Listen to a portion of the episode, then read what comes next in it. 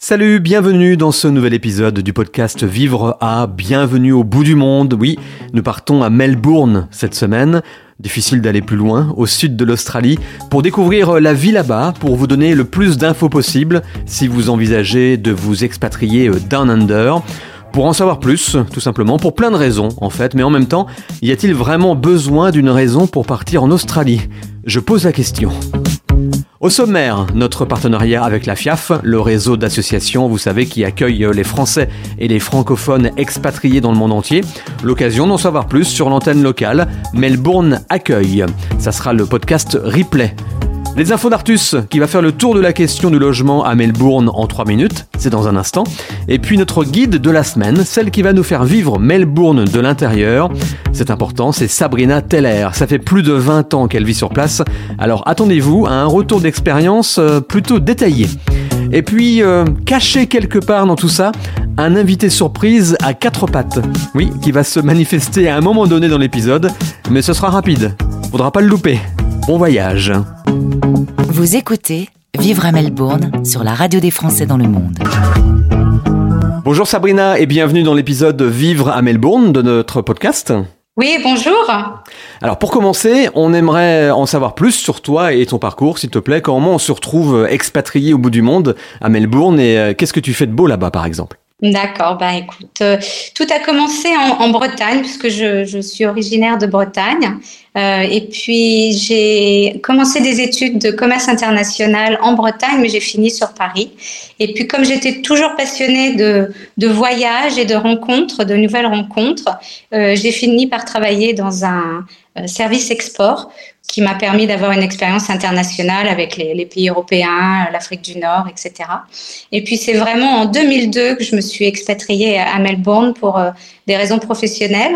Et du coup, ça fait 21 ans que je, je suis là. Euh, entre-temps, en 2009, je suis devenue euh, citoyenne euh, australienne. Donc, euh, on dit que je suis une Frosie, French Aussie. Oui. Euh, et puis, après quelques années de, de, travail avec des équipes globales, en fait, je me suis reconvertie et je suis devenue consultante interculturelle. Donc, j'aide les expatriés, mais aussi j'aide les, les, équipes diverses et globales à être un peu plus efficaces et à comprendre les différences culturelles. Donc, plus de 20 ans là-bas, citoyenne australienne, c'est une deuxième vie, quoi, en gros. Oui, tout à fait. Oui, oui. Une deuxième vie. Et puis, euh, quelquefois, euh, après 20 ans, on se dit on est, on est vraiment australien ou pas, ou est-ce qu'on est encore français? Et je crois que je suis un peu des deux. Donc, euh, mon cœur balance. bah, très bien. Bah, merci beaucoup de revêtir ton uniforme de guide pour nous, Sabrina, aujourd'hui. Hein. Dernière chose avant de démarrer. De quoi va-t-on parler en, en quelques mots pendant notre balade? Alors, euh, pendant notre balade, nous allons parler euh, des, des, endroits à, visiter un petit peu sur Melbourne, et puis quelques bons plans, mais surtout aussi de la culture locale et puis euh, des différences culturelles dans le monde professionnel. Bon, ça me paraît très bien. On attend tout ça avec impatience. Le temps d'écouter les infos d'Artus sur Melbourne, et on démarre. À tout de suite. Les infos d'Artus.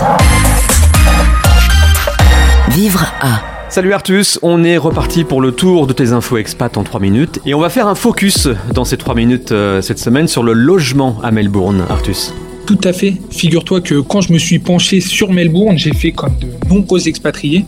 J'ai eu le réflexe de me documenter sur les sites web et surtout de regarder les groupes Facebook du type français à Melbourne, Melbourne Expat. Et ben la première chose que j'ai constatée, c'est qu'il y a pas mal de messages sur les logements de ce que j'ai vu, trouver un logement dans la capitale du Victoria, c'est assez fastidieux. Marché onéreux, saturé, il faudra s'armer de patience pour trouver le bien parfait pour vous. Niveau coût, Melbourne est avec Sydney l'une des villes les plus chères du pays. À titre indicatif, un appartement de type T2, à savoir une chambre et un salon, coûte environ 600 dollars australiens par semaine. Ah oui, par semaine Oui, tu as très bien entendu, par semaine. Un appartement dans le centre-ville te revient donc à plus de 2400 dollars australiens par mois, soit 1400 euros. Ne vous faites pas avoir, le système australien est bien différent du système français. Au pays des kangourous, les loyers se payent à la semaine. N'ayez crainte, les salaires sont perçus au même rythme. Bien que Melbourne soit l'une des villes les plus agréables au monde, vivre le rêve australien à un certain coût. C'est pour cela que bon nombre d'étudiants, de PVTistes ou de jeunes actifs optent pour la colocation. Les colocs, les fameuses house share, vous en trouverez dans tous les quartiers de la ville. Pour trouver la coloc de rêve, je vous conseille de faire vos recherches sur les sites spécialisés type Gumtree ou Flatmates ou directement bah, sur Facebook, soit dans la marketplace ou directement sur les groupes Facebook du style français à Melbourne. Niveau prix, l'addition, bah, elle chute.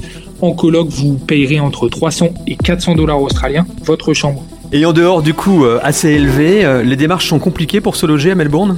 Eh ben, figure-toi que c'est plus simple qu'en France. Ça, c'est sûr. Peu importe si vous passez par une agence IMO ou seul, il vous faudra remplir le Tenancy Form Application. C'est euh, bah, un formulaire de demande de location long de 5 pages. Concernant les garants en Australie, eh ben, il n'y en a pas. Chez les Australiens, le marché, euh, ça marche avec les references. Transmettez les coordonnées de personnes qui disent du bien de vous, que ce soit votre patron, des amis ou même vos colocs, bref, des personnes de confiance qui résident sur place. Généralement, les propriétaires passent un petit coup de fil avant de vous recevoir. Autre info à savoir sur les logements? Oui, c'est bien d'avoir des infos sur euh, les prix des logements, mais le plus intéressant, c'est de savoir où se loger, dans quel quartier. Eh ben, il y a d'abord le CBD, le fameux Central Business District, qui est très prisé car euh, bah, c'est le centre névralgique de la ville, là où tout se passe. Il y a aussi Fitzroy, le quartier artistique de Melbourne, réputé pour euh, ses boutiques vintage, ses commerces de bouche et sa vie nocturne animée. Autre lieu d'habitation sympathique, les quartiers de Saint-Kilda et de Chapel Street, deux quartiers animés et surtout proches de la mer. Attention tout de même, si vous optez pour la proximité avec la plage, vous serez un petit peu excentré, c'est-à-dire à une trentaine de minutes en tramway du CBD. Super, bah merci beaucoup Artus et vive l'Australie, c'est un de mes pays préférés. Retrouvez Vivre à en replay françaisdanslemonde.fr. Melbourne, 10 heures de décalage horaire par rapport à la France, à plus de 16 000 km de Paris et à peu près 24 heures d'avion. C'est là que nous sommes cette semaine avec Sabrina, notre guide local. Et par quoi commence-t-on la visite alors, Sabrina? Ah bien écoute, euh, je pense que j'aimerais bien emmener euh, mes visiteurs à Williamstown, qui est juste à côté de Melbourne. Alors on me dira, ah, ce n'est pas Melbourne, mais en fait si, c'est l'origine de Melbourne. En 1835, John Batman a créé la ville euh, à Williamstown. Donc c'est une petite ville, un peu ben, une villégiature hein, à bord de la mer, des petits commerces, un marché sympathique. Donc une très très belle visite pour commencer, et puis aussi se baigner dans, dans l'histoire de de Melbourne. Euh, ensuite, en ce moment, on a une très belle exposition qui s'appelle le LUM, qui est une exposition digitale sur l'art aborigène.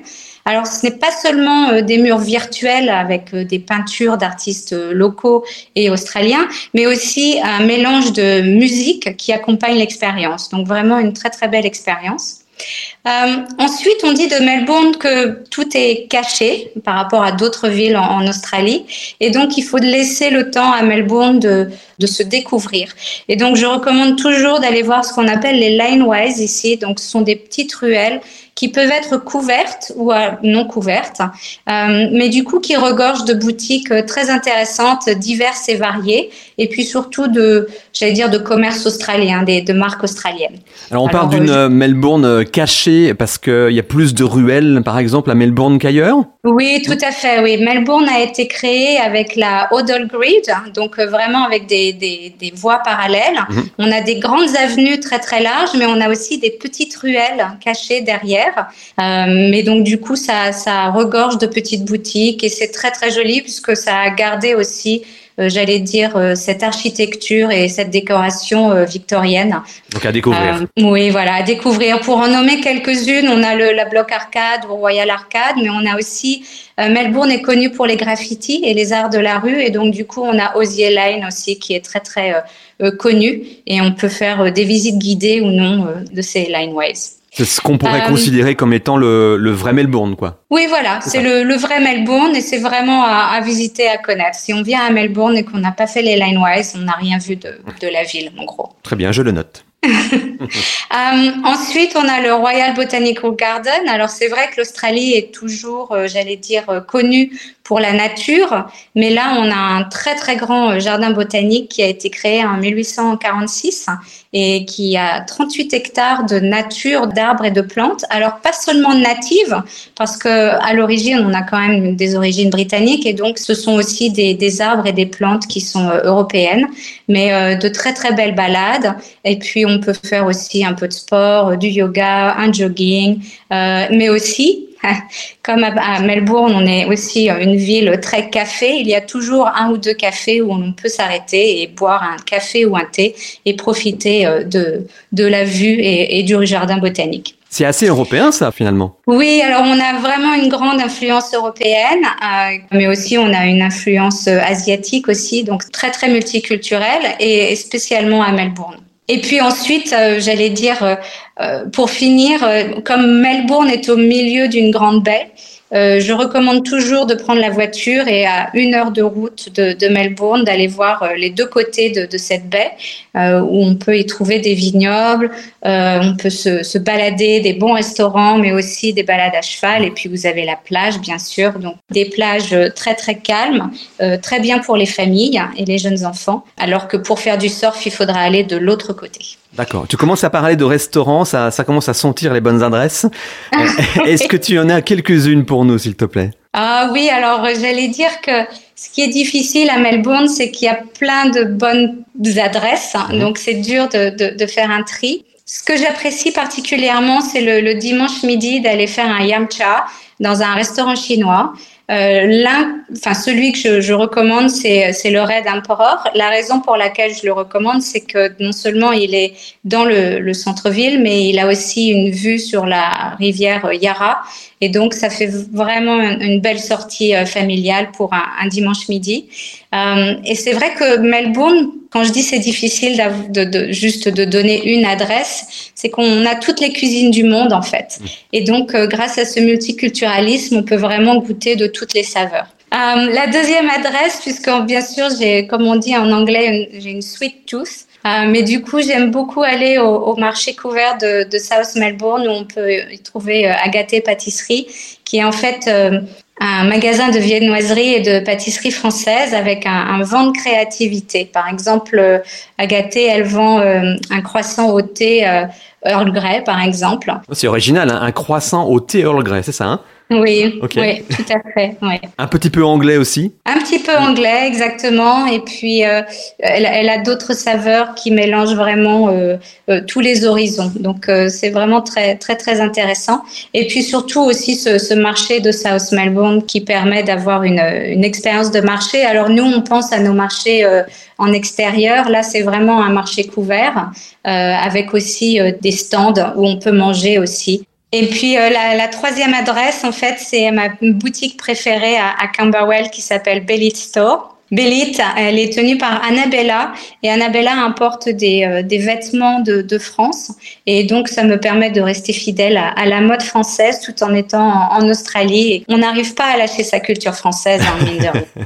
oh, puis on s'y raccroche aussi un petit peu, je pense, c'est normal. Oui, oui, oui, oui, on s'y raccroche, c'est vrai. et, et Camberwell, ça se trouve où? Euh, Camberwell, ça se trouve dans le nord-est de, Melbourne, avec Camberwell Junction, euh, qui a beaucoup de magasins, beaucoup de marques euh, australiennes, euh, chocolatiers, euh, des vêtements, et puis bien sûr plein de, plein de restaurants. Une question que j'aime bien poser, euh, que ce soit dans ton quartier ou ailleurs, est-ce que tu as une, une routine? Qu'est-ce que tu aimes bien faire à Melbourne, que ce soit avec les bonnes adresses que tu viens de donner par exemple ou, ou oui. autre chose Est-ce qu'il y a un programme en général quand, quand Sabrina va se balader? En fait, euh, non, il n'y a pas vraiment un programme. Alors... Euh, euh, avec ma famille, on a une routine, bien sûr, euh, de la semaine et, du week-end. Mais euh, quand il s'agit de, partir, j'aime bien partir à l'aventure parce que je trouve que Melbourne regorge de, de plein de surprises. Et donc, euh, on se dit, euh, on va dans un quartier pour la journée et euh, on ne trouve pas forcément ce que l'on cherche, mais on retrouve aussi d'autres choses que nous ne cherchions pas. Donc, Bien sûr, par rapport au quartier où j'habite, euh, j'aime bien aller dans, dans, certaines autres adresses, mais, euh, mais sinon, non, j'aime bien, j'aime bien découvrir. Même maintenant, après 20 ans, je trouve qu'il y a toujours plein de choses à découvrir. Et puis un sujet évidemment très important, la météo. On s'imagine qu'il fait toujours ah. beau à Melbourne. Est-ce que c'est vrai? Est-ce que c'est pas vrai? En préparant euh, cet épisode, tu parlais d'avoir les quatre saisons dans une seule journée. Comment ça se Mhm. passe à Melbourne côté météo Alors, euh, côté météo à Melbourne, euh, déjà, il faut savoir que nous sommes dans le sud et que nous sommes euh, là où il fait le plus froid, à part la Tasmanie, qui est encore plus, plus froide que, que chez nous.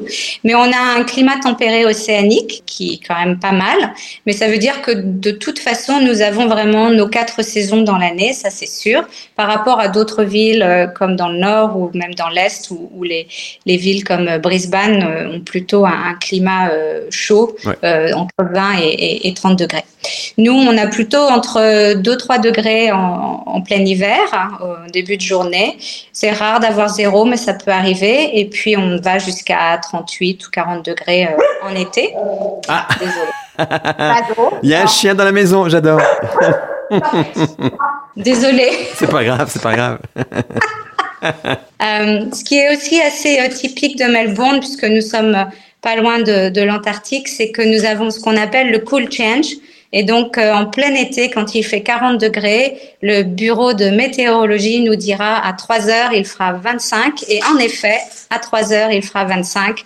Et euh, nous perdons 10 à 15 degrés comme ça d'un seul coup en quelques Wow. minutes. Et, et tout ça, malheureusement, ça, ça n'empêche pas les, les feux de forêt qui sont assez réguliers dans la région aussi, comme souvent en Australie? Oui, malheureusement, la, terre australienne a toujours été assez rude euh, et, donc nous avons euh, non seulement euh, des inondations dans certaines régions de l'Australie, mais aussi des feux de forêt, quelques tremblements de terre. Donc vraiment une, une, terre qui n'est pas très clémente, j'allais dire, à l'être humain. Euh, mais on a des, des processus et on essaie de, de prévenir les gens le plus tôt possible. Mais c'est vrai que euh, nos étés sont toujours un petit peu stressants. Alors bien sûr, euh, à Melbourne, dans Melbourne, non, nous n'avons pas de, de feu, mais c'est vrai qu'à une heure ou une heure et demie de Melbourne, avec la végétation, on peut avoir des feux de forêt assez proches. Très bien, mais beaucoup de choses à savoir et beaucoup de choses à faire hein, dans cette ville de Melbourne qui, qui me paraît à la fois euh, très active et, et assez paisible aussi par certains côtés. J'espère que Oui. tout le monde a, a bien noté les bonnes adresses de, de Sabrina. C'est pas fini pour autant. On va tout de suite retrouver le, le replay de la semaine. Gauthier a interviewé la présidente de Melbourne Accueil, l'antenne locale de, de la FIAF. Et là aussi, il y a plein d'infos intéressantes. Sabrina, on te retrouve juste après pour parler langue, culture, travail, relations, tous ces aspects euh, clés sur lesquels il est toujours bon de, de se renseigner avant de partir. Très bien. Le podcast. Notre invitée, Laure, présidente de Melbourne Accueil. Nous voilà en Australie. Bonjour Laure. Bonjour Gauthier, ou plutôt bonsoir, parce qu'ici il est 10 heures de plus. Alors c'est facile, quand on regarde sur Google et qu'on tape euh, Paris, euh, Melbourne, on peut pas faire plus loin, on est de l'autre côté du monde et tu es toi-même tout au bout de l'Australie. Exactement, c'est ça. La Nouvelle-Zélande est encore plus loin, mais c'est quand même vrai que l'Australie porte bien son nom. On dit souvent que c'est le pays Down Under. C'est ce que ça veut dire. Alors il faut le dire que ton mari travaille chez Keolis euh, dans tout ce qui concerne le réseau de tram de Melbourne, qui est le plus vieux et le plus étendu réseau de tram du monde. Exactement. Aussi insolite que ça puisse paraître, c'est surtout qu'on a la chance d'avoir ce réseau qui existe encore, alors que, voilà, par exemple, à Sydney, ils ont pris la décision il y a plusieurs euh, euh, années maintenant euh, de, le, de le supprimer et de s'appuyer sur d'autres modes de transport pour, pour développer la ville. Donc, c'est assez unique. Tu es la présidente de Melbourne Accueil. Un mot sur l'association. Euh, T'as tout le temps travaillé, là tu te retrouves conjoint accompagnateur, t'avais un peu de temps, il fallait que tu t'occupes. Exactement. Il fallait que je m'occupe. Déjà, euh, dans mon parcours, quand j'ai bougé à Lyon, mes anciens collègues parisiens me disaient que j'allais m'ennuyer. Alors, l'Australie, j'ai eu la même réflexion de mes collègues lyonnais, mais que vas-tu faire? Voilà, donc je me suis engagée dans le bénévolat. Melbourne Accueil, c'est une association euh, qui dépend du réseau de la FIAF et qui euh, donc euh, accueille les euh, Français qui viennent s'installer sur Melbourne et qui aussi fédère les francophones et francophiles qui sont déjà sur Melbourne. Donc, on, a une soixantaine de familles au sein de l'association qui sont essentiellement des familles qui sont venues dans le cadre d'expatriation. Euh, et donc, c'est toujours des membres qui se renouvellent au gré des départs et des arrivées. Euh, ce qui est assez sympa et ce qui fait aussi la difficulté de, de ce type d'association parce qu'il faut toujours euh, fédérer des membres très engagés pour pouvoir faire vivre l'association. Alors quand je t'ai demandé de me parler de Melbourne, tu m'as un peu hum, surpris puisque tu m'as dit, bah en fait ça ressemble pas mal à la Bretagne. C'est incroyable comme comparaison. Exactement, mais c'est assez ça représente bien l'idée en tous les cas du climat que on peut avoir dans le Victoria. Donc euh, euh, c'est on a l'habitude même en été de toujours avoir un parapluie avec nous parce qu'on peut vraiment avoir les quatre saisons en une journée avec une amplitude de température euh, de plus de 10 degrés. Euh, ce qui fait son charme et parfois quand même en hiver euh, nous trouvons ça euh, un peu long et hmm. nous attendons avec impatience l'été. Et alors côté multiculturel, la grande différence que tu as pu constater c'est un rythme plus détendu de vie au quotidien. On profite plus? Je pense qu'ils sont plus dans l'instant présent. Effectivement, les, les Australiens, voilà, c'est un pays qui est beaucoup plus jeune que le nôtre. Euh, et donc, ils sont vraiment euh, dans, dans l'instant présent et dans cette culture du no worries. Euh, que je traduis euh, pour les amateurs du roi lion par Akuna Matata. Euh, c'est vraiment la culture du vous en faites pas, tout va bien, ça va bien se passer. Et c'est vrai que ça se traduit dans la pédagogie positive euh, que les enfants euh, reçoivent à l'école. Euh, tout le monde est, est, vraiment extrêmement bienveillant et cherche à ce que l'enfant s'épanouisse en fonction de ses talents. Euh, et chacun a sa, a sa chance. Et les Français sont plutôt installés euh, en termes de quartier euh, sur la partie bord de mer. Quels sont un peu les quartiers où on va retrouver les Français Je suppose autour des écoles, souvent? Voilà, autour des écoles. Donc euh, à Melbourne, on a effectivement euh, euh, des structures euh, primaires et collèges euh, qui peuvent accueillir la communauté francophone. Donc on va les retrouver effectivement dans les banlieues sud-est de, de, Melbourne ou est, mais il y a aussi d'autres écoles qui introduisent le français de manière un peu plus intensive, comme dans le nord à Fitzroy.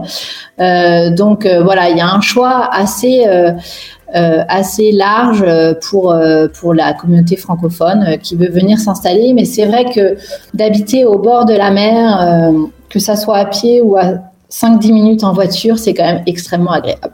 Laure, toi qui es arrivé de France avec tous les clichés, toutes les images d'épinal du français, un peu râleur, un peu rouspéteur, etc., tu as quand même vérifié sur le terrain que euh, à Melbourne, on regarde le français avec euh, cette petite image caricaturale peut-être? Oui, disons que je ne sais pas si on le regarde comme ça, mais c'est souvent la réflexion entre francophones qu'on peut se faire, c'est que euh, en comparaison de cet optimisme éternel qu'ont les Australiens, en tous les cas, ce qu'ils affichent, ça interpelle par rapport à, notre comportement, euh, même en voiture. Je trouve que moi qui ai grandi euh, euh, et travaillé à Paris pendant tant d'années, c'est vrai que je les trouve très lents, en voiture par exemple, mais en même temps on n'entend pas ou très peu de coups de klaxon. Donc voilà, c'est vrai que quand on vit une expatriation, faut, faut sortir de, de, ces clichés. Je pense qu'il faut vraiment se, laisser porter et, s'adapter euh, à l'environnement dans, dans, lequel on, évolue. Et ma dernière question, est-ce que de temps en temps on se dit, oh là là, je suis quand même loin de ma France natale Est-ce que euh, il y a des fois tu as un peu le, tourbillon de cette distance en te disant, si je dois être là, je suis très très très loin c'est sûr que euh, c'est loin. Euh, c'est assez euh, dépendant de, de, de, chaque personne, je trouve. Euh, il y a eu effectivement pour, pour des gens qui peuvent connaître des difficultés familiales ou des moments où il faut absolument retourner en France, on sait qu'on peut pas y être en moins de 24 heures. Donc c'est c'est quelque chose qui peut paraître un peu lourd à porter. Maintenant, en fait, j'ai envie de dire que c'est pas un obstacle et que, que la vie est, est, bien faite en fait parce que on est complètement inversé. En fait, on perd nos réflexes euh, euh, énormément par rapport à à la vie en, France. Ah oui, c'est vrai, chez vous c'est l'hiver, nous on attend l'été. Enfin, c'est contraire en fait, euh, je trouve, facilite vraiment euh, euh, à accepter cette distance et, nous permet d'apprécier le, enfin, ce qu'on vit à l'instant T. Eh bien, merci Laure. Tu salues toute l'équipe de Melbourne Accueil. Évidemment, si vous débutez une expatriation, il ben, faut passer par cette case, entrer dans l'assaut et profiter du réseau, de l'entraide, qui est quand même importante quand on démarre une aventure aussi loin de son pays. Belle journée, enfin mais non, bah, belle nuit à toi du coup. voilà, c'est ça. vous vivez dans une ville que vous aimez? Témoignez dans cette émission. Contactez-nous via la page contact sur le site françaisdanslemonde.fr. Sabrina est avec nous pour nous faire découvrir Melbourne. On a commencé par visiter la ville et ses environs tout à l'heure en début d'épisode. Il est temps maintenant de gratter un peu plus, d'aller un peu plus loin. Il y a plusieurs thèmes à aborder. En premier, la langue. L'anglais, j'imagine. Oui, tout à fait, oui. Donc euh, c'est vraiment euh, l'anglais qui prévaut ici. Même si quand on parle de l'Australie, il y a quand même 30% des Australiens qui sont nés à l'étranger et 50% des Australiens qui ont au moins un parent né à l'étranger. Donc ça, ça peut laisser penser qu'il y a aussi deux langues à la maison. Mais c'est vrai que la langue anglaise réunit vraiment tout le monde ici. Euh, aussi, quand on parle de l'australien, de la langue australienne, on peut utiliser, enfin les Australiens peuvent utiliser un vocabulaire ou, ou des expressions un peu différentes. Euh, mais si on leur demande de répéter, euh, les gens sont vraiment très patients et compréhensifs. Donc, euh, comment ça se passe chez toi à la maison Est-ce que vous êtes une famille 100% francophone, par exemple? Non, donc on est une famille mixte australienne française, et donc nous avons décidé de garder nos langues maternelles en tant que parents. Mhm. Et donc moi, je parle français à la maison, mon mari parle anglais, et les enfants nous répondent dans nos langues maternelles. Donc les enfants me répondent en français et ils répondent en anglais à mon mari. Donc en fait, on, a des conversations de, dîner euh, bilingues, on va dire. C'est un beau cadeau euh, à donner aux enfants, ça. Oui, bah oui, on, essaie.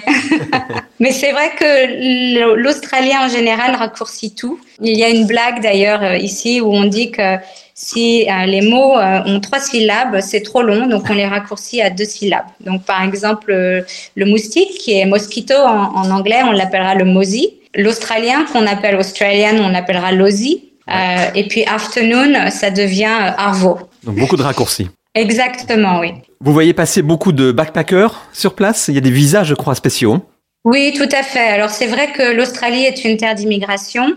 L'avantage, c'est qu'il y a un visa pour tout le monde, euh, et, mais il faut choisir son visa et, le bon visa. Alors oui, beaucoup de backpackers, surtout en ce moment, puisque avec l'été qui arrive, en fait, on a beaucoup de backpackers qui arrivent ici pour pour la saison d'été, euh, alors qu'en hiver, les gens vont plutôt sur Brisbane ou Cairns ou même Sydney. Euh, mais aussi euh, beaucoup d'expatriés, puisque on manque de main d'œuvre et on a un plein emploi en ce moment, et donc du coup euh, des, des industries et une économie qui vraiment a envie de recevoir une immigration en fait. C'est facile de trouver un premier emploi quand, quand on débarque à Melbourne en tant qu'expatrié? Alors j'allais dire en général oui, euh, c'est quand même assez facile. Bien sûr, il y a quand même des codes de comportement à prendre en compte. Par exemple, on faut refaire son CV euh, à la façon australienne. On ne met pas euh, ni son âge, ni son statut marital, ni de photo. Enfin, c'est c'est assez inclusif, on va dire. Mais par contre, il faut aussi que ce soit très focalisé sur les, les objectifs du, du poste. Et puis aussi, ça dépend aussi des, des professions d'origine certaines euh, professions ne sont pas reconnues dans le sens où, bien sûr, on a ces professions ici en Australie, mais les diplômes ne peuvent pas être euh, transcrits en fait. On pense à un orthophoniste français, par exemple, ne pourrait pas exercer ici. Euh, le podologue français ne peut pas non plus exercer ici. Il faudrait repasser le diplôme local ou un vétérinaire aussi. Donc tout dépend de la profession.